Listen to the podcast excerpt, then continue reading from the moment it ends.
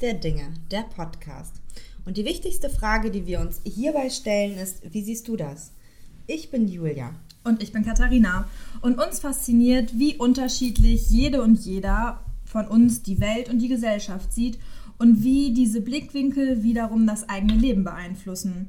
In diesem Podcast soll es genau darum gehen. Wir sprechen über allgemeine Themen und die verschiedenen Blickwinkel und Sichtweisen darauf, aber und vor allem laden wir uns Gäste ein, die uns von ihren Sichtweisen erzählen. All diese Blickwinkel stehen natürlich nicht alleine da und kein Thema lässt sich auf einen Blickwinkel begrenzen. Damit möchten wir mit euch über die Themen und Blickwinkel diskutieren. Folgt uns auch gerne auf Instagram. Für uns ist jeder Blickwinkel gleichwertig, achtet aber bitte auf einen offenen, höflichen und respektvollen Umgang miteinander, auch in all den Diskussionen. Und damit ihr uns und unsere Sicht der Dinge kennenlernt, stellen wir uns in dieser Folge einmal vor. Dazu haben wir uns überlegt, ähm, denkt sich jede einmal drei Wörter aus, die sie beschreibt. Und wir schauen mal, was äh, dabei rausgekommen ist. Julia, deine drei Wörter.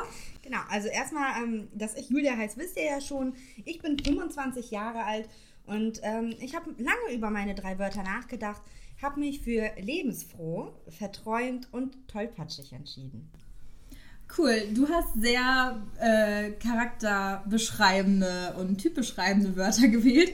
Meine äh, Wörter sind ein bisschen anders. Ähm, Nochmal zu mir, genau, Katharina, ich bin 31 Jahre alt und äh, meine drei Wörter sind ähm, Westfalen, evangelisch und kreativ. Da sind wir echt unterschiedlich. Wie kommst du auf diese Wörter? Warum hast du genau die gewählt?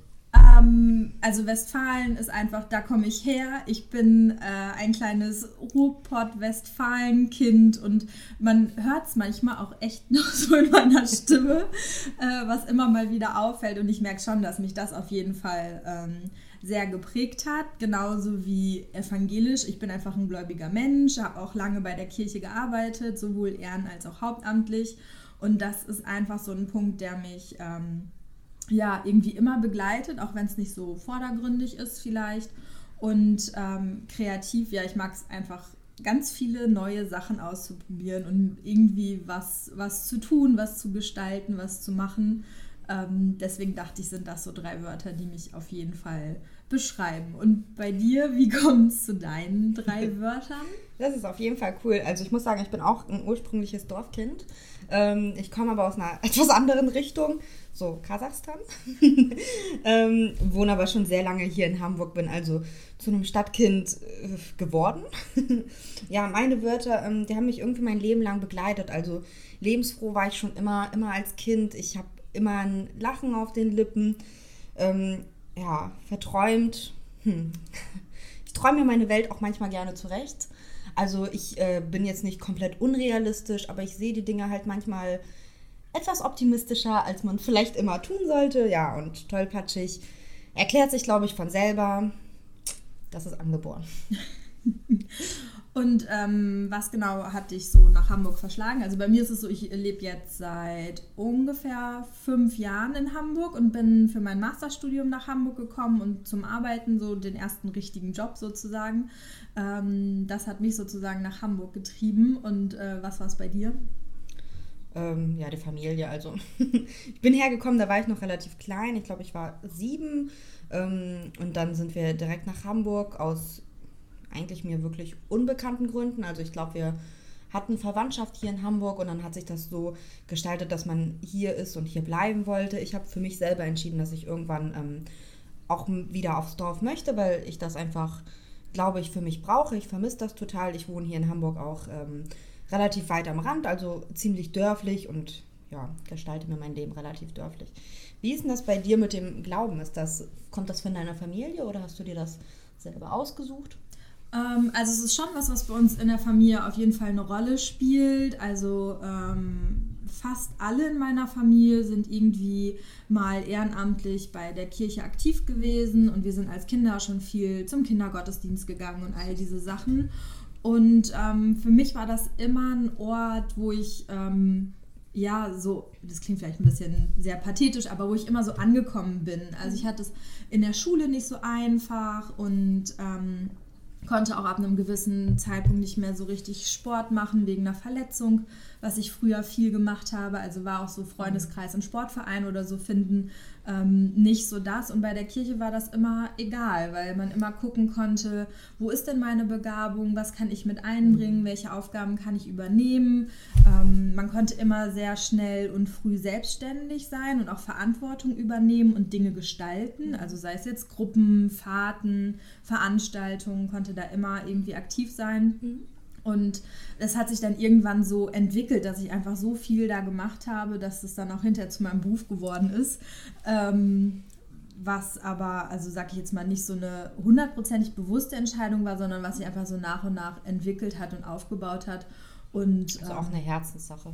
Ja, total. Also ich glaube, in dem Bereich kann man nicht irgendwie sich engagieren oder arbeiten, wenn es nicht was ist, was so mhm. total aus dem Innern kommt, auch wenn ich jetzt nicht die super fromme Christin bin und irgendwie ähm, ja vor jedem Essen bete oder so, mhm. aber es ist ähm, ja zeigt sich hier und da immer wieder. Ich gehe gerne in Gottesdienste, gehe gern ähm, zu Veranstaltungen, wo auch äh, christliche Musik gespielt wird, ähm, weil ich das, äh, diese Musikgeschichte einfach auch total ähm, liebe und ähm, das auch so ein Ausdruck von mir oder für mich, für meinen Glauben ist. Ja. So. Ähm, ich finde, Kirche hat auch ähm, was sehr Beruhigendes an sich. Also ich weiß, ich war auch äh, viel, ich wurde getauft, wurde konfirmiert, bin also auch relativ viel in der Kirche gewesen, habe ähm, auch die ein oder andere Reise mitgemacht, unter anderem war ich in einem Kloster. Tatsächlich nicht so lange. Es war auch äh, nicht so schlimm, wie man sich es vorstellt. Es war eher lustig, aber es war auch mehr eine Jugendfahrt und keine, ich äh, begebe mich jetzt in ein Kloster. Ja. Ähm, ja, und das finde ich halt auch so was. Also man ähm, stellt sich das immer so vor, auch bei mir in der Arbeit, keine Ahnung. Also ich habe äh, Kinder- und Jugendarbeit beruflich gemacht in der Kirche. Und ähm, alle denken dann immer so, oh, man rennt den Kindern mit der Bibel hinterher oder so. Aber eigentlich geht es um ganz grundsätzliche und elementare Dinge, einfach einen Raum zu geben, einen Ort zu geben, wo einfach jeder genau so, wie er ist, auch angenommen ist. Ja. Ähm, weswegen ich zum Beispiel sehr bewusst eine evangelische Christin bin und sage, das ist mir auch wichtig, diese Freiheit, die es in dieser Konfession einfach gibt. Meine Mutter ist zum Beispiel katholisch und ähm, hat schon viel darunter gelitten, dass dieser ähm, Glauben etwas strenger mhm. ist für sie als Person einfach. Andere Familienmitglieder von mir, die eben auch katholisch sind, die empfinden das ganz anders. Die sagen, sie brauchen diese Struktur und diese Vorgaben. Und das ist ja auch das Schöne, dass einfach das ähm, Religionsspektrum so weit ist, dass jeder so den Ort finden kann, wo er sich so angenommen fühlt und ja. wo er sich frei drin bewegen kann. Ja. Ja, ja, ich muss sagen, ich finde Religion ist so ein ähm, diskussionsbedürftiges Thema tatsächlich. Ich finde, das ist ein einerseits sehr schönes Thema, weil es jemanden einfach Halt, Ruhe und irgendwie auch natürlich das Gefühl von Familie, das Gefühl von Geborgenheit geben kann, was sehr, sehr wichtig ist. Gerade jetzt in unserer Gesellschaft, wo irgendwie alles so schnell geht und ähm, man sich auch viel schneller distanziert als irgendwie früher. Aber ich finde, Religion kann auch verdammt, verdammt viel anrichten. Ähm, sei es so äh, ja, auf, die, auf die Welt bezogen oder seien es Religionen, die einfach nicht so verstanden werden, wie sie gemeint sind oder, oder, oder verschiedene Interpretat Interpretationen. Ähm, ja, also ja, ich finde, das ist tatsächlich ein Thema, was man, wo man eine Stunde drüber reden kann. Auf jeden Fall, also weil es auch einfach, wie du schon sagst, ich glaube, in keinem Bereich gibt es so viele Vorurteile und so viel Halbwissen wie im Bereich Religion und ähm, vielleicht behalten wir das einfach mal im Hinterkopf. Das finde ich auch. Genau. Ähm, als weiteres Thema, damit wir nicht weiter über Religion sprechen, wir schweifen hier sonst ab, haben wir noch ein paar Sachen vorbereitet, ähm, die wir selber auch interessant fanden. Wir kennen uns tatsächlich gar nicht so lange und müssen uns auch schrittweise kennenlernen. Und wir haben gesagt, wir wollen uns interviewen. Ähm, keine gewöhnlichen Fragen. Am besten so ungewöhnlich wie es geht. Dafür hat natürlich jeder was vorbereitet. Möchtest du deine erste Frage stellen? Soll, soll ich dich äh, als erstes mal ja. ähm, interviewen? Ähm, meine erste Frage ähm, habe ich mir tatsächlich in Anführungsstrichen nicht selber ausgedacht, sondern die ist mir selber mal gestellt worden bei ähm, einem Fragebogen, wo man sich auch vorstellen mhm. sollte, einer mehr oder weniger unbekannten Gruppe. Und die Frage ist mir so im Gedächtnis geblieben, weil ich da auch relativ lange drüber nachdenken musste. Und zwar, was ist denn dein gefühltes Alter? Boah, das ist meine Frage. Ähm, also ich muss sagen, ich glaube, das liegt bei mir sehr stark an den Situationen, weil ich bin gerne ein Kind und ich bleibe auch gerne ein Kind. Aber ich bin in sehr vielen Situationen oder ich musste schon früher in sehr vielen Situationen sehr schnell erwachsen werden. Deswegen hatte ich, glaube ich, auch schon immer dieses, ja, dieses Erwachsenengehen. Deswegen auf ein Alter so richtig zu beschränken. Hm. Ich glaube so Anfang 20er. Okay. Tatsächlich hättest du dich, also äh, kannst du auch äh, ein Spektrum nennen. Ja. Meine Antwort damals war nämlich äh, zwischen 8 und 80, je nach Tagesform. Also äh, ja. kann ich das total nachvollziehen. Und ich glaube, so geht es uns allen, dass wir ja. unser biologisches Alter nicht immer sozusagen eins zu eins in unser gefühltes Alter übertragen. Das denke ich ist gut. Das denke ich ist aber auch, auch wichtig, weil man einfach ähm, viele Sachen hat, wo man vielleicht auch Kind bleiben sollte. Ne? Also es gibt viele Dinge, wo ich selber an meinen Geschwistern merke, so, oh, wie schade, dass das weg ist. Ich hätte das gern noch ein Weilchen behalten, aber auch viele Dinge, wo wir einfach erwachsen werden müssen und Verantwortung übernehmen müssen, weil wir halt mittlerweile in dem Alter sind. ähm, soll ich mal meine erste Frage stellen? Ja, gerne. Äh, die habe ich mir ausgedacht. Tut mir leid. Wie würdest du reagieren, wenn Außerirdische versuchen, mit dir Kontakt aufzunehmen? Oh, ja, gute Frage. Ähm, ich glaube, ich, ich würde es erstmal gar nicht für real halten. Ich glaube, so dieses, was man aus jedem Science-Fiction-Fantasy-Film kennt, wo erstmal alle sagen, ja genau, als ob es das gibt.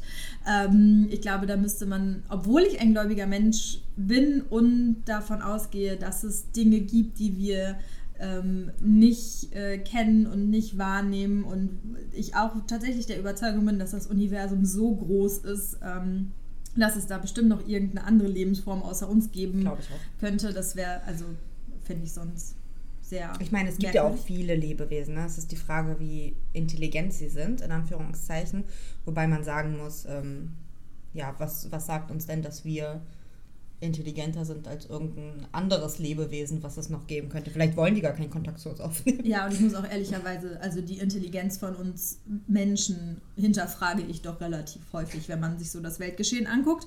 Ähm, aber ja, also ich glaube, ich wäre erstmal sehr irritiert und würde das erstmal nicht so für voll nehmen und wäre dann natürlich, ich bin, glaube ich, doch eher so ein bisschen ein ängstlicher Typ, auch wenn ich doch auch gerne mal, was, was Reisen angeht oder so, das ein oder andere Abenteuer wage und mich auch in neue ähm, ja, Bereiche vorwage. Aber ich glaube, ich wäre da doch eher ein bisschen skeptisch, was wollen die denn eigentlich? Mhm. Wollen die mir was Gutes oder wollen die mir nichts Gutes? Mhm. Und wäre da, glaube ich, erstmal sehr zurückhaltend und skeptisch. Und ähm, ja, wird dann mal sehen, was da kommt. ja, ich glaube tatsächlich, ich würde versuchen, so viele Informationen rauszukriegen, wie es nur geht. Also ich bin ein super neugieriger Mensch, was das angeht. Also ich glaube, ich würde fragen, wo kommt ihr her und wie sieht euer Planet aus und erzählt doch mal. Und äh, ich bin aber auch ein teilweise naiver Mensch, was das angeht. Also ich glaube, ich würde auch gar nicht so schnell merken, wenn jemand mir was Böses möchte. Gut, dann stelle ich dir meine nächste Frage. Mhm. Und zwar, wer oder was ist dein Idol aus der Kindheit? Ha, schöne Frage. Ähm, ganz klare Antwort, meine Mutter. Es war immer meine Mutter und ich glaube, es wird auch immer meine Mutter sein, weil, ähm, ja, gut, aufgewachsen in einem Dorf, ne, da hatte man viel Fantasie, aber wenig, äh, sage ich mal, also gut, ich bin so ohne Fernsehen etc. aufgewachsen. Ich hatte zwar meine Bücher und alles, wo ich draus gelesen habe, aber meine Mutter war, glaube ich, immer mein größtes Vorbild, weil sie immer so viel geschafft hat und auch in meinen Augen immer so viel gemacht hat. Und ähm, sie hat mir immer das Gefühl gegeben, dass alles in dieser Welt möglich ist. Und immer, ich hatte immer das Gefühl, ich kann alles erreichen, was ich möchte. Und ich fand das einfach schön. Und sie war, ähm, ja, sie war meine Mutter, mein Vater, meine beste Freundin, alles in einer Person. Und das ist dann, glaube ich, etwas, was bei mir für immer hängen geblieben ist. Ja, aber voll schön, dass du sofort an ein Familienmitglied äh, denkst. Als ich mir die Frage überlegt habe, habe ich tatsächlich eher an irgendwelche Zeichentrickfiguren mhm. oder ähnliches ähm, gedacht. Aber finde ich schön so von der, vom, vom Gefühl her, wenn dir sofort äh, ein Familienmitglied dazu einfällt. So, ja. ja, tatsächlich. Ähm, ich glaube, da, da kommt auch keine Zeichentrickfigur drüber, also auch nicht Superman. Gut, meine nächste Frage ähm, geht in eine ähnliche Richtung, aber doch ganz, ganz anders. Ähm, du darfst jemanden treffen, egal wen, egal ob tot oder lebendig. Wen möchtest du treffen? Oh mein Gott, das ist. Ähm, Ähm, ja, Wahnsinn. Ähm, kommen mir gleich zwei Personen so in den Kopf, die vielleicht auch ein bisschen klischeemäßig sind, aber die ich einfach super faszinierend finde. Das äh, wäre zum einen Nelson Mandela. Mhm. Also was, was dieser Mensch ähm, geleistet hat und erleiden musste mhm. und irgendwie hinbekommen hat und auch mit der ganzen ähm, Philosophie und den Gedanken dahinter finde ich super faszinierend. Und welchen Menschen ich auch super faszinierend finde, ähm, ist Astrid Lindgren. Mhm. Ähm, wenn man sich auch so ein bisschen mit ihrem Leben beschäftigt und wie sie auf die Ideen für die Geschichten ja. gekommen ist und einfach die Art und Weise, wie sie Figuren gestaltet hat und sich ausgedacht hat, ähm, was da alles hintersteckt, wie tiefgründig mhm. die eigentlich sind, wenn sie auch auf den ersten Blick eher so ein bisschen ähm, ja, verrückt und irgendwie nicht ganz nachvollziehbar ja. wirken, haben die doch sehr viel ähm, Tiefgang und sehr viel so dahinter. Das äh, finde ich sehr faszinierend. Also diese beiden Menschen mal in, in real und ähm, direkt vor einem zu haben, wäre, glaube ich, ähm, sehr beeindruckend. Also ich wüsste nicht, ob ich irgendein Wort rauskriegen würde, weil ich sie so beeindruckend finde. Ähm, ja. Aber ja, das wären, glaube ich, die beiden ja, deren Sicht der Dinge ist natürlich auch interessant, ne? ja, ob wir die mal einladen können, ich bezweifle. Eigentlich schade. Geht dann über unser Einzugsgebiet hinaus. Ich glaube auch. ähm, ja, meine nächste Frage geht in, in eine ganz andere Richtung. Und zwar wäre das die Frage, wenn morgen die Welt untergeht und ähm, du noch eine Sache kaufen könntest oder du für den morgigen Tag, wenn die Welt untergeht, noch irgendetwas brauchen würdest, was wäre das, was du sozusagen als letztes kaufen würdest? Ein Raumschiff. ich glaube, ich könnte das nicht bedienen. Wahrscheinlich nie in meinem Leben. Aber ich glaube, ich würde ein Raumschiff kaufen und alle, die ich äh, lieb habe, versammeln, alle, die in dieses Raumschiff passen. Und es versuchen. Damit du dich vor dem Weltuntergang sozusagen ja. retten könntest. Ja, gar nicht, gar nicht so für mich, sondern eher so für meine Lieben. Also ich würde gerne, ähm, würde glaube ich zum Beispiel gerne meine Schwester äh, nicht morgen den letzten Strich zeigen wollen, sondern einfach sagen, hey, es geht weiter und man muss für alles kämpfen, was man liebt. Ja. Ja. Was würdest du kaufen? Ähm, ja, gute Frage. Ich glaube, ich ähm, würde tatsächlich in Anführungsstrichen irgendein Genussmittel, irgendwas ähm, so, wo ich mir denke, oh, das war immer etwas, wofür ich äh, so im Leben kein Geld ausgeben mhm. wollte, weil es mir einfach ähm, zu teuer ist mhm. und ich das jetzt einfach mein ganzes Geld sagen kann, ey, was kostet die Welt, morgen ist eh alles vorbei. Ja.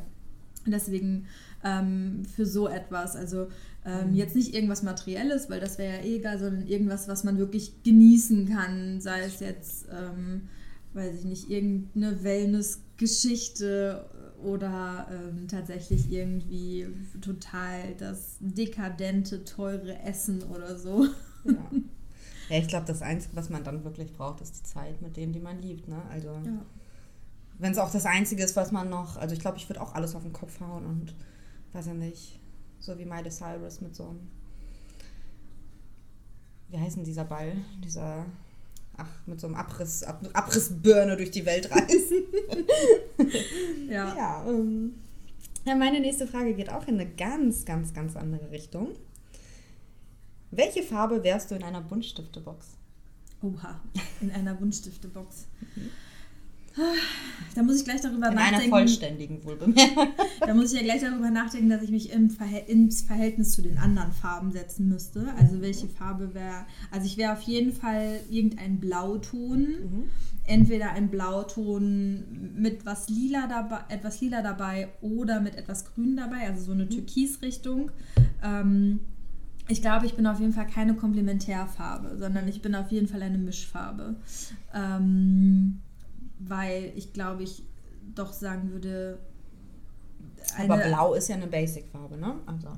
Ja, aber deswegen halt ja kein reines Blau, sondern okay. eine, eine Mischung, entweder mhm. in Richtung Lila oder in Richtung Grün, weil ähm, ja mir das andere zu, zu flach ist, mhm. zu platt ist und ich glaube, dass, ähm, das merke ich auch immer wieder bei mir, dass einfach zu viele verschiedene mhm, okay. Seiten in mir drin sind, wo ich sagen würde, oh, da kann, möchte ich mich gar nicht festlegen. Ich möchte auch gern, am liebsten wäre ich gern die ganze Buntstifte-Box, ein Regenbogen oder so. also mit allen Farbfacetten, so. Witzig, genau. du hast äh, tatsächlich eine ganz andere Richtung danach gedacht als ich. Weil ich dachte mir, ich wäre so ein helles, zartes Rosa. ähm, hallo Mädchen. Genau, hallo Mädchen. Aber tatsächlich aus dem Grund, weil Rosa eine sehr warme und ich finde auch eine sehr elegante Farbe ist, was ich gerne wäre, aber ich glaube, durch meine Tollpatschigkeit nicht immer bin. Naja, ähm, aber ich finde, es ist eine, eine sehr berührende Farbe und das mag ich sehr gerne. Ja, stimmt. Also grundsätzlich muss ich auch sagen, ich mag gern Pastelltöne und gerne weiche Töne, auch gerade so für, für Wandgestaltung oder ähnliches.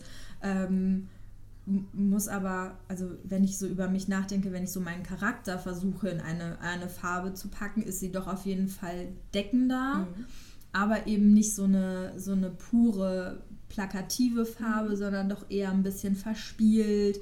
Eben dann auch bei so einer Blau-Grün-Mischung eher ins Türkisliche, mhm. weil das doch dann femininer ist mhm. und ein bisschen fancy, auch wenn ich vielleicht nicht so klassisch klischeemäßig fancy bin, aber ich mag das gerne, mir solche Sachen mhm. auch anzugucken. Ich finde diese Styles faszinierend, auch wenn ich sie nicht immer so umsetzen kann und mir dann denke, okay, deswegen bin ich zum Beispiel nicht fancy.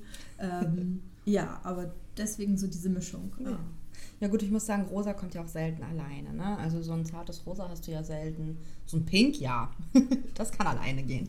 Aber so ein zartes Rosa, das hast du ja oft mit was zusammen mit was gemischt. Und ich glaube, das mag ich auch. Ich mag dieses, also nicht abhängig von jemandem sein, aber ich mag dieses nicht alleine sein. In Beziehung zu etwas stehen. Genau, genau, das ist ganz cool. Ja, ähm, ja dann äh, meine nächste Frage wäre, was ist denn das Irrationalste, das du je getan hast in deinem Leben? Inwiefern irrational? Ja, wo du nicht groß drüber nachgedacht hast, wo was einfach so passiert ist, wo du aber hinterher dachtest, oh mein Gott, was habe ich da eigentlich gemacht? oh Gott. Ähm, ich war eine ganze Zeit lang, ich habe da viel zu erzählen. so, ab jetzt hört ihr nur noch mir zu. Nein, ähm, ich war tatsächlich eine sehr lange Zeit, also acht Monate insgesamt im Ausland. Und ähm, die ersten drei Monate war ich auf Fuerteventura und habe ein Praktikum in einem Hotel gemacht und da habe ich, glaube ich, äh, die coolsten Leute der Welt kennengelernt irgendwie. Und ähm, ich glaube, ich hatte da auch echt die geilste Zeit meines Lebens. Also ich war danach noch auf Bali, das war auch geil. Davon mal ganz ab, aber ähm, ich weiß nicht, wir hatten, wir waren so gestresst von unserer Arbeit und vielleicht hat uns die Sonne auch so gut, dass wir echt irgendwie jeden Tag irgendwas komplett Bescheuertes gemacht haben. Ähm, und ich glaube, das Coolste und das, worüber wir am wenigsten nachgedacht haben, das war, dass wir ähm, ja, ähm, es tut mir leid, Philippe, uns einmal auf das Hoteldach geschlichen haben, ähm, weil meine Freundin eben Liebeskummer hatte. Wir haben uns Tequila mitgenommen, Zitrone und äh, Salami. Salami gehört übrigens immer dazu. ähm, ja, wir saßen auf diesem Hoteldach, haben eben viel geredet, in die Sterne geguckt und irgendwann wurden wir von dem äh, Animationschef damals von, von, von, äh, von dem Dach wieder runtergeholt ähm, beziehungsweise wir wurden nicht runtergeholt, sondern wir haben gemerkt, dass das Fenster, durch was wir reingeklettert sind, geschlossen wurde, was uns natürlich etwas Panik verschafft hat. Ähm, und eben dann haben wir diesen Animationschef, äh, der gerade auf seinem Balkon war, kennengelernt und saßen dann bei ihm irgendwie auf dem Balkon und haben so geredet. Ich glaube, das war echt so das, wo wir nicht nachgedacht haben, aber was trotzdem eine, eine coole Aktion war und wo ich glaube, mittlerweile auch echt gerne drüber rede, weil, weil es einfach mega geil war. ja, voll cool. Also Auslandserfahrungen sind ja immer, also, ähm, also ich, ich war auch im Ausland, äh, ein halbes Jahr in Israel und Palästina. Und was ich so gemerkt habe, ist, dass man so Seiten an sich entdeckt, die man irgendwie so zu Hause in seinem normalen Umfeld irgendwie gar nicht von sich kennt oder mhm. erwartet hat, sondern da kommen Eigenschaften und Charakterzüge ja. und ähm, Reaktionsweisen auf einmal zutage, von, die man gar nicht von sich selber erwartet mhm. hätte, wo man einfach doch auch sehr über sich hinauswächst, finde ich. Also, das denke ich auch.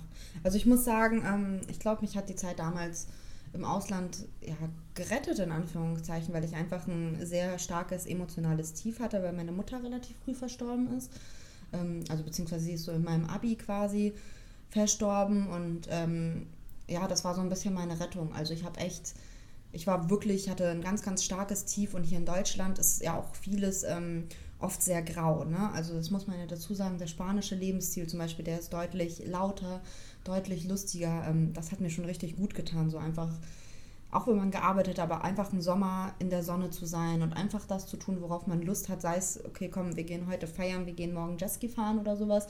Ähm, wir haben, ich glaube, ich hatte auch die Alkoholkonsumlastigste Phase in meinem Leben. Aber die braucht man, glaube ich, auch irgendwann mal. Ähm, ja, und Bali hat mich dann so extrem, also ich glaube wirklich mich als Person einfach verändert, weil ich einfach viele Dinge gesehen habe. Ich finde zum Beispiel an diesen ähm, Ländern einfach richtig toll, dass man sieht, es ist wirklich alles möglich. Also das, es scheint in diesen Ländern keine Grenze zu geben. So hier in Deutschland hat man einfach so viele Regeln, dass man irgendwann in seinem Alltagstrotz so wirklich festsitzt. Und wenn man dann da hinkommt und sieht, da fährt so einer auf einem Scooter mit so einem riesen Flachbildschirm, was er sich, weiß ich nicht, wie leisten kann. Und dann denkt man sich einfach so, boah, krass. Das würde man in Deutschland im Leben nicht machen. Ja, wie witzig, weil ich tatsächlich in äh, Israel und Palästina mehr oder weniger die, die ähm, umgekehrte Erfahrung Echt? gemacht habe, ähm, wie frei und entspannt in Deutschland eigentlich alles ist und wie uns so viel den Kopf über Dinge zerbrechen und uns Sorgen über Sachen machen und ähm, mhm. so über Dinge meckern und motzen, die in solchen Ländern einfach gar nicht möglich sind. Also allein die Reisefreiheit, dass ja, ich, das was für ein Privileg ich als ähm, deutsche Staatsbürgerin habe mit meinem roten Reisepass mhm.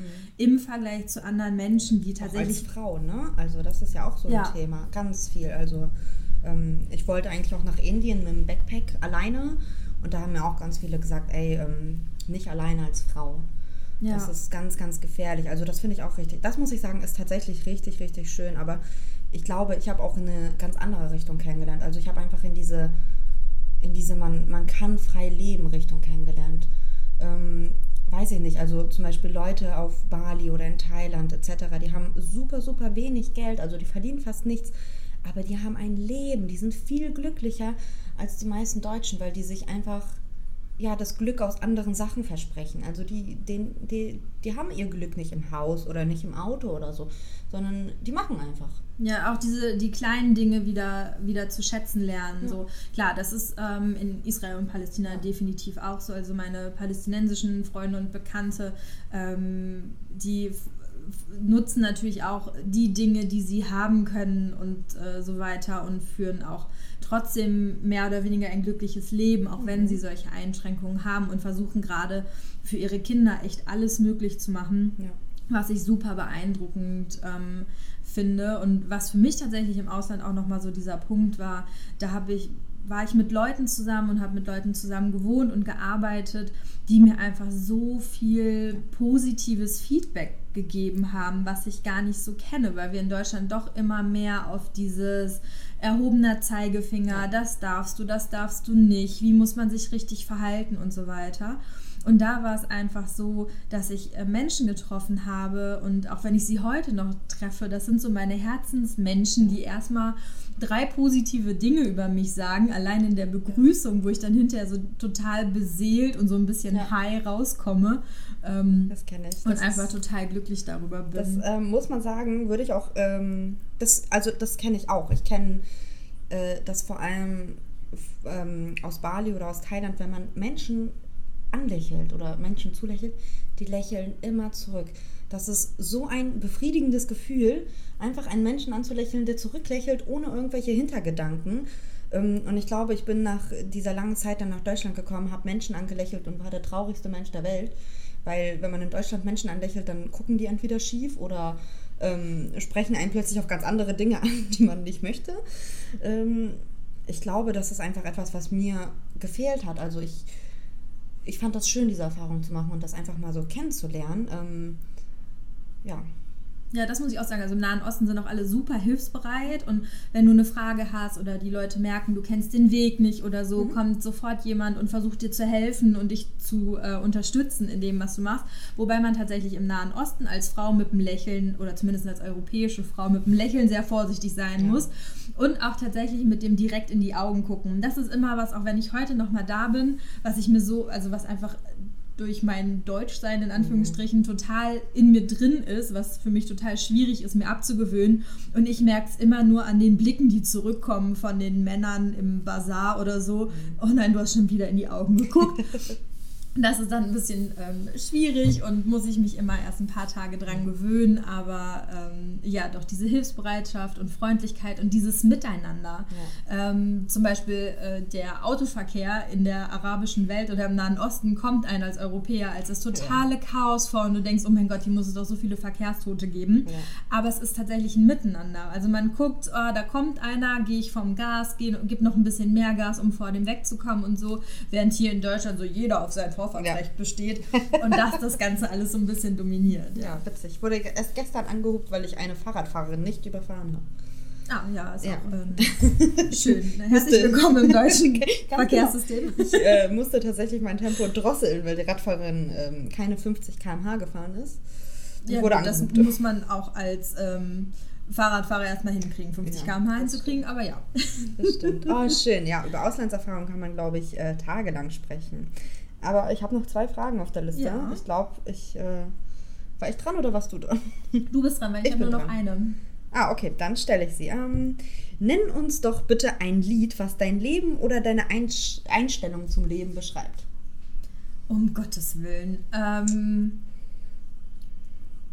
dann würde ich mich für eins entscheiden. Also mir kommen gleich so 10, 20 Lieder in den Kopf, äh, die ich, aus denen ich ein Medley machen könnte ähm, für jede Lebenslage. Äh, wenn ich mich auf eins ähm, festlegen sollte, dann ähm, würde ich mich ähm, auf das Lied Privileg zu sein von Samuel Harfs festlegen. Ähm, das ist einfach, also ich glaube, wir unterschätzen es manchmal ähm, in unserem Leben, wie gut wir es haben, beziehungsweise vergessen die positiven Seiten mhm. zu sehen. Und ähm, mir ist es immer total wichtig, das Glas halb voll zu sehen und zu sagen, was habe ich denn alles? Was habe ich für ein Glück? Natürlich habe ich auch mal schlechte Tage und natürlich ärgern mich auch mal Dinge und natürlich ähm, geht es mir nicht immer super gut, aber dennoch habe ich immer was zum Anziehen, ich habe ein Dach über dem Kopf, ich habe was zu essen, ich habe Menschen, die mich lieben und mögen und es gibt Menschen für mich, die ich liebe und mag und das ist etwas, wofür ich unfassbar dankbar sein kann, weil ich eben weiß, dass es Menschen gibt, die das nicht haben und die echt mit total elementaren Dingen zu kämpfen haben und einfach, dass es für mich ein Privileg ist, so sein zu können, wie ich bin und das zu haben, was ich habe und mir das alles auch selbst erarbeitet zu haben, mhm. also auf niemanden angewiesen zu sein, um das alles zu haben. Und ähm, das würde es, glaube ich, ganz gut beschreiben. Ja. Auch das Privileg, eine eigene Meinung zu haben. Ne? Das ja. finde ich auch ein, ein, ein sehr schönes und auch ein sehr wichtiges, was viel mehr Menschen nutzen sollten, auch einfach, um es auszusprechen, was man denkt und sich nicht hinter etwas verstecken. Ja, also Meinungsfreiheit, Pressefreiheit, all diese Dinge sind einfach ein Gut. Das ist schwer erkämpft worden von Menschen, von Generationen vor uns. Und ich glaube, manchmal vergisst unsere Generation das und ähm, ja, riskiert das teilweise ja auch. Ne? Also wenn man so an diese ganze Fake News und Social Media Mobbing-Geschichten und sowas mhm. denkt. Also ähm, es ist schön, dass jeder seine Meinung sagen kann, aber deswegen muss man nicht anonymisiert irgendwelche Menschen beschimpfen. Ja. Also das hat ja dann auch wieder nichts mit Meinungsfreiheit und so weiter zu tun. Und ich glaube, da das richtige Maß der Dinge zu finden und ähm, so ist auf jeden Fall ähm, wichtig und ähm, muss man auch vorsichtig sein, dass es nicht ähm, wie in anderen Ländern eben die Rückwärtsbewegung ja. dann gibt ne? und dafür einstehen und weiter das stimmt. Das weiter sozusagen am Leben halten, ja. Ja, ganz klar. Das ist schön. Gut, dann kommt meine nächste Frage und ähm, die lautet, ähm, welches Teil in deinem Kleiderschrank müsstest du eigentlich aussortieren, aber bringst es nicht übers Herz, es abzugeben? Oh Gott, da gibt es so viele. Ich habe tatsächlich ein Fach in meinem Kleiderschrank, der ist so ganz hinten. Ähm, da lege ich meine Kleidung hin, die ich dann immer so umbetitel, so meine Motivationskleidung oder meine ich weiß nicht, ich werde sie in drei Jahren tragen, Kleidung. Ähm, ich habe, oh, ich glaube, ja, ich glaube, ich habe echt viele Ballkleider, die ich vermutlich nie wieder anziehen werde. Ähm, ich hatte mal so eine Phase, da habe ich mir echt viele gekauft, weil ich der Meinung war, oh, die, die wirst du dein Leben lang immer wieder tragen. Keine Ahnung wo, ähm, aber die muss ich, glaube ich, die würde ich, glaube ich, nicht übers Herz bringen, aber eigentlich muss ich die loswerden, weil die einfach echt viel Platz äh, einnehmen und ja, vielleicht einfach auch Menschen was Gutes tun würden, die sie auch anziehen würden und nicht in meinem Schrank hängen. Wobei ich sagen muss, einen meiner Ballkleider ähm, habe ich tatsächlich zweimal benutzt. Bin ich ganz stolz drauf. Das hatte ich bei meiner Real, also bei meinem Realschulabschluss äh, an und das hatte ich nochmal bei meinem Bachelorball an. ja, tatsächlich wäre es bei mir auch mein, mein Abi-Ballkleid, mhm. ähm, was eigentlich... Ähm, ja, ich glaube, es gibt nie wieder eine Gelegenheit, das anzuziehen, wobei es extra ein zweiteiliges ist, Corsage und Rock, damit ich die Corsage mhm. nochmal mit einer Hose anziehen kann. Das habe ich noch nie gemacht, weil diese Corsage auch einfach so hoch geschnitten ist, dass ich, glaube ich, keine Hose habe, die dann nicht zu bauchfrei endet ähm, oder so. Aber äh, von daher, das kann ich sehr gut nachvollziehen, dass es das Beikleid ist muss dazu sagen, dieses Bikeleid habe ich mir gekauft, obwohl ich sowas überhaupt nicht haben wollte. Aber wir waren schon, glaube ich, im achten oder neunten Geschäft und ich habe einfach nicht das Richtige gefunden und sollte dieses Kleid nur einmal anprobieren, um nach der Größe zu gucken, ob das das richtige Größenspektrum ist. Und kam aus der Umkleide und die Antwort meiner Mutter war, alles klar, ich gehe mal das Geld holen, weil man an meinem Gesicht und meiner Haltung und so einfach gemerkt hat, dass das das Kleid wird. Ähm, wirklich etwas, was ich so, wenn ich es... Äh, im Katalog oder so gesehen hätte, mir bestimmt nicht gekauft hätte. Aber also Kleider können auch viel machen, ne? Viel mit dem Selbstbewusstsein, finde ich. Also ich glaube, ich habe auch viele der Kleider einfach behalten, um die mal in Anführungszeichen anzuziehen, mal ein Foto zu machen, was ich bisher noch nicht gemacht habe. Ähm, aber es gibt einem auch so ein schönes Gefühl, ne? Also man fühlt sich direkt wie so eine kleine Prinzessin, glaube ich. Ich glaube, das ist auch der Zauber an den Hochzeitskleidern. Auf jeden Fall. Eine Frage habe ich noch, meine äh, letzte und gut überlegte Frage. Welche Erfindung, dabei äh, beziehen wir uns ähm, am besten auf Elektronik, äh, hat die Menschheit nie gebraucht? Oh mein Gott, ja.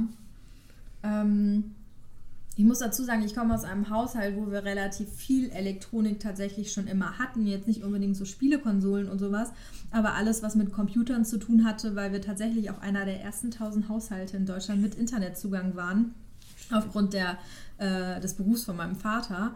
Ähm, und ich muss schon sagen, so Computer und auch Handy finde ich ähm, was, was wir tatsächlich teilweise doch auch zu viel und auf unnötige Weise benutzen, aber was auf jeden Fall auch vieles erleichtert hat. Ähm, ich muss aber tatsächlich sagen, alles, was so mit ähm, elektronischen Spielen zu tun hat, finde ich was, was nicht unbedingt nötig ist. Ich weiß nicht, ob es daran liegt, dass ich sowas nie hatte, außer ein Gameboy früher. Okay, ähm, nächste Folge machen wir so eine SingStar-Session. ähm, ja, weil ich einfach denke oder jetzt so heutzutage merke, wenn ich so meine kleinen Cousinen und Cousins oder auch nicht nur Neffen so sehe, mhm. ähm, diesen Generationen fällt es unfassbar schwer, sich ohne diese Dinge mhm. zu beschäftigen. Stimmt. Ne, also wenn ich daran denke ähm, und das heute erzähle und dann die ganzen Teenies so die Hände über dem Kopf zusammenschlagen, mhm. wenn ich sage, ja, ich habe mich mit 12 und 13 noch mit einer Freundin zum Barbie-Spielen verabredet mhm. und bin mit meinen 20.000 Dingen, die ich da hatte, ich glaube, ich hatte eine der größten Barbie-Sammlungen, Zubehörgeschichten ever, die ich auch dann später verkauft habe für richtig viel, viel Geld an, an eine Tochter von einer Bekannten. Ähm, und wir uns einfach auch selbst beschäftigen konnten. Also als Kind, ähm, wir sind umgezogen und da konnte ich nicht direkt in den neuen Kindergarten. Und äh, ich musste einfach lernen, mich alleine zu beschäftigen. Und ich durfte nicht den ganzen Tag dann vor den Fernseher und wir hatten eben nicht diese ganzen Elektronik-Sachen. Jetzt bin ich auch schon einen Tacken älter als ähm, so manche, die da einfach auch schon mehr Möglichkeiten mit PlayStation und so weiter hatten. Ähm, aber dadurch ähm, konnte ich halt immer, bin rausgegangen. Also die Fantasie ist auch einfach viel weiter Ganz klar. entwickelt, in Anführungsstrichen, weil ich mir selbst Geschichten und Spielsituationen Ja. ausdenken musste. Ich habe mit meiner Schwester Schule gespielt. Da war ich Wow. noch nicht in der Schule, sie schon. Sie fand es total ätzend und wollte immer die Lehrerin sein, weil sie Schüler ja kennt. Und ich musste dann immer ähm, irgendwelche imaginären Diktatestunden schreiben und so. Ähm, und das finde ich... Haben wir auch gemacht. Wir haben uns tatsächlich auf dem Hof getroffen mit wohlbemerkt mehreren Kindern. Wir haben uns vorher abgesprochen, wer die Tafel mitbringt. Wir hatten eine Tafel. Und äh, dann war einer Lehrerin und der Rest war Schüler und wir haben gerechnet und Diktate geschrieben und weiß ich nicht. Und ich weiß noch genau, jetzt wo du gerade sagst mit Kreativität, ähm, in Kasachstan hatten wir, glaube ich, nichts. Also ich weiß nicht, ich glaube, wir hatten vielleicht ein Telefon, aber daran erinnere ich mich auch nicht mehr. Ähm, wir waren aber tatsächlich auch eines der weiterentwickelten Haushalte, aber man hatte das da halt noch nicht auf dem Dorf so groß. Ähm, und ich hatte damals, ich weiß nicht, ob ähm, du das kennst, so einen riesen Pantoffel, wo man so viele kleine Pantoffelpaare reinsteckt. Den hatte ich genommen und das war so meine Polizeitasche, wo ich alle meine Waffen drin hatte. Und äh, das war, glaube ich, das coolste Spielzeug, was ich damals mir selber gebastelt habe. Und ich war so glücklich. Ähm, man hat halt wirklich viel, viel mehr Fantasie eingesetzt. Ne? Wobei ich finde, mh, auch jetzt, ähm, ich habe ja auch relativ viel mit Kindern zu tun, ich finde beides wichtig. Also ich finde sowohl es wichtig, den Kindern auch die digitalisierte Welt zu zeigen, weil ähm, ja, das einfach jetzt deren Welt ist. Ne? Also so traurig oder blöd das auch klingt, das ist deren Welt und es ist vielleicht auch deren Zukunft. Und ja, auf jeden Fall. Also man, man muss das irgendwie, dieses Verhältnis ausgewogen ähm, sehen. Also ich habe das auch in meiner Familie, dass ähm, eine Tante und ähm, Onkel mit ihren Kindern ähm, mich momentan in dieser ähm, ähm, Homeschooling-Situation total oft anrufen, weil die beiden sich überhaupt nicht mit Computern und alles auskennen, die Kinder aber alles über Computer machen müssen und da dann einfach auch, also meine Tante ist da auch so ein bisschen... Ja, wie soll ich sagen, stur und findet das alles total doof und unsinnig und ähm, verweigert sich da auch so ein bisschen diesem Lerneffekt. Und äh, man merkt halt einfach, ja, wenn man mit den Kindern einfach schon eher angefangen hätte, das alles auch so schrittweise ähm, kennenzulernen und so weiter, wäre es auf jeden Fall besser gewesen. Aber ich sehe es zum Beispiel auch bei meiner Schwester, meinem Schwager, die wirklich sehr viel da wird viel Fernsehen geguckt, da wird viel Computerspiel gespielt, da wird einfach viel auch mit dem Handy gemacht und so. Und da tatsächlich meine Nichten und Neffen teilweise Schwierigkeiten haben, sich auch mal so zu beschäftigen und auch mal so ähm, zu spielen. Und das finde ich dann, also ich glaube, es braucht eine gewisse, ähm, eine gute. Mischung aus beiden so, ne? Und ähm, da gibt es ja viele Möglichkeiten und ähm, ja, Ja, das denke ich auch. Ich denke, das ist auch mal was Schönes. Also ich muss sagen, ähm, ich hatte das mit meiner kleinen Schwester, ähm, die auch relativ äh, ja, digitalisiert aufwächst, sage ich mal. Also wir haben hier im Haushalt sowieso alles, was man irgendwie elektronisch haben kann, gefühlt. Ähm, und sie hat auch ihr Handy und sowas. Ähm, ich hatte sie aber vor, ich glaube, zwei Jahren ist das jetzt her, einfach mal in die Reiterferien geschickt. Und sie hatte zwar ein Handy dabei, aber sie hatte kein Internet und auch kein Geld auf dem Handy, womit sie anrufen kann. Sie hatte das Handy also einfach nur so für ihr Gefühl dabei und ich glaube, das war die coolste Erfahrung, die sie machen konnte, weil ich habe ein Stadtkind hingeschickt und als ich zurückgekommen bin, ich habe das Kind fast nicht wiedererkannt. Das war so eine coole Veränderung, weil ich hatte sie da hingeschickt, da war sie so, oh Gott, nicht dreckig werden. Sie hat zwar Pferde immer über alles geliebt, aber sie war trotzdem so ein, ja, so ein Mädchen-Mädchen, ne? so, ein- so ein richtiges Mädchen. Und ähm, dann war sie eine Woche da und ich habe sie abgeholt und sie kam mir entgegen, sah aus äh, wie Pippi Langstrumpf, so von, von den Haaren her, so komplett zerstreut und sagte dann, ja, ich habe jetzt äh, vier Nächte draußen unterm Trampolin geschlafen und das war ja so cool und ich möchte auf jeden Fall nächstes Jahr wieder hin und komm, ich zeig dir alle Pferde und so geht ausmisten und ja, sie hat sich einfach richtig verändert und hat einfach auch richtig coole Leute kennengelernt, mit denen sie äh, teilweise bis jetzt, wohl bemerkt, digitalisiert, Kontakt hat. Ähm, aber das sind einfach auch Freundschaften fürs Leben, glaube ich. Also es sind, glaube ich, Erfahrungen und Freundschaften, die sie ähm, ja auch weiter prägen. Ja, und das ist zum Beispiel ein Punkt, den ich persönlich an Digitalisierung auch total zu schätzen weiß, dadurch, dass ich halt auch ähm, Freunde und Bekannte habe, die jetzt ein bisschen übertrieben gesagt über die ganze Welt verstreut sind. Mhm. Aber das macht es natürlich schon einfacher, in Kontakt zu bleiben, mit äh, Menschen zu kommunizieren. Jetzt ähm, zum Beispiel auch in dieser ganzen Wir können nicht raus und keine Menschen mhm. treffen Situation, dass man einfach trotzdem über ähm, ja, Videokonferenzprogramme und, und, und in Verbindung bleiben kann.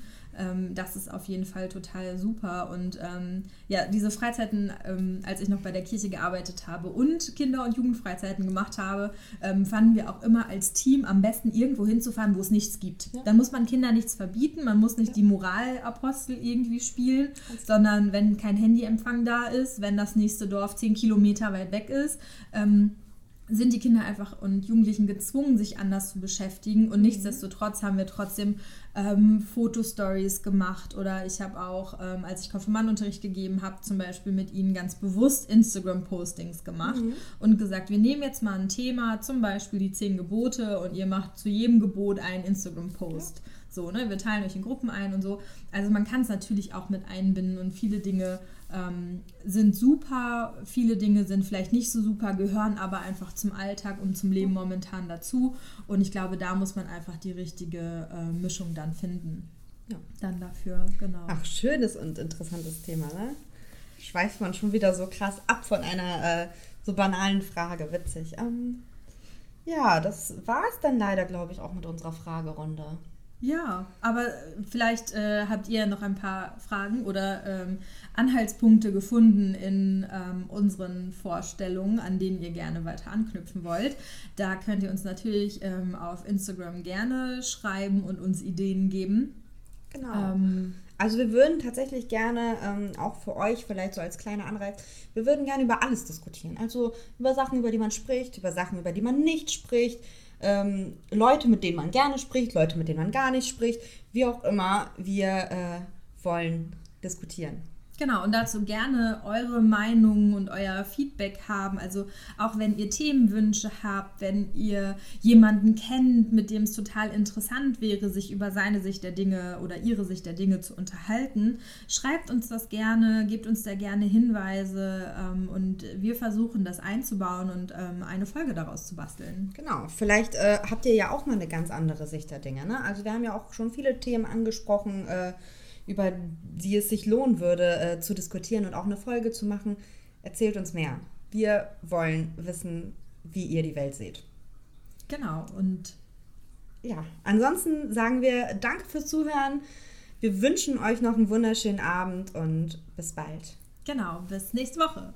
Tschüss. Tschüss.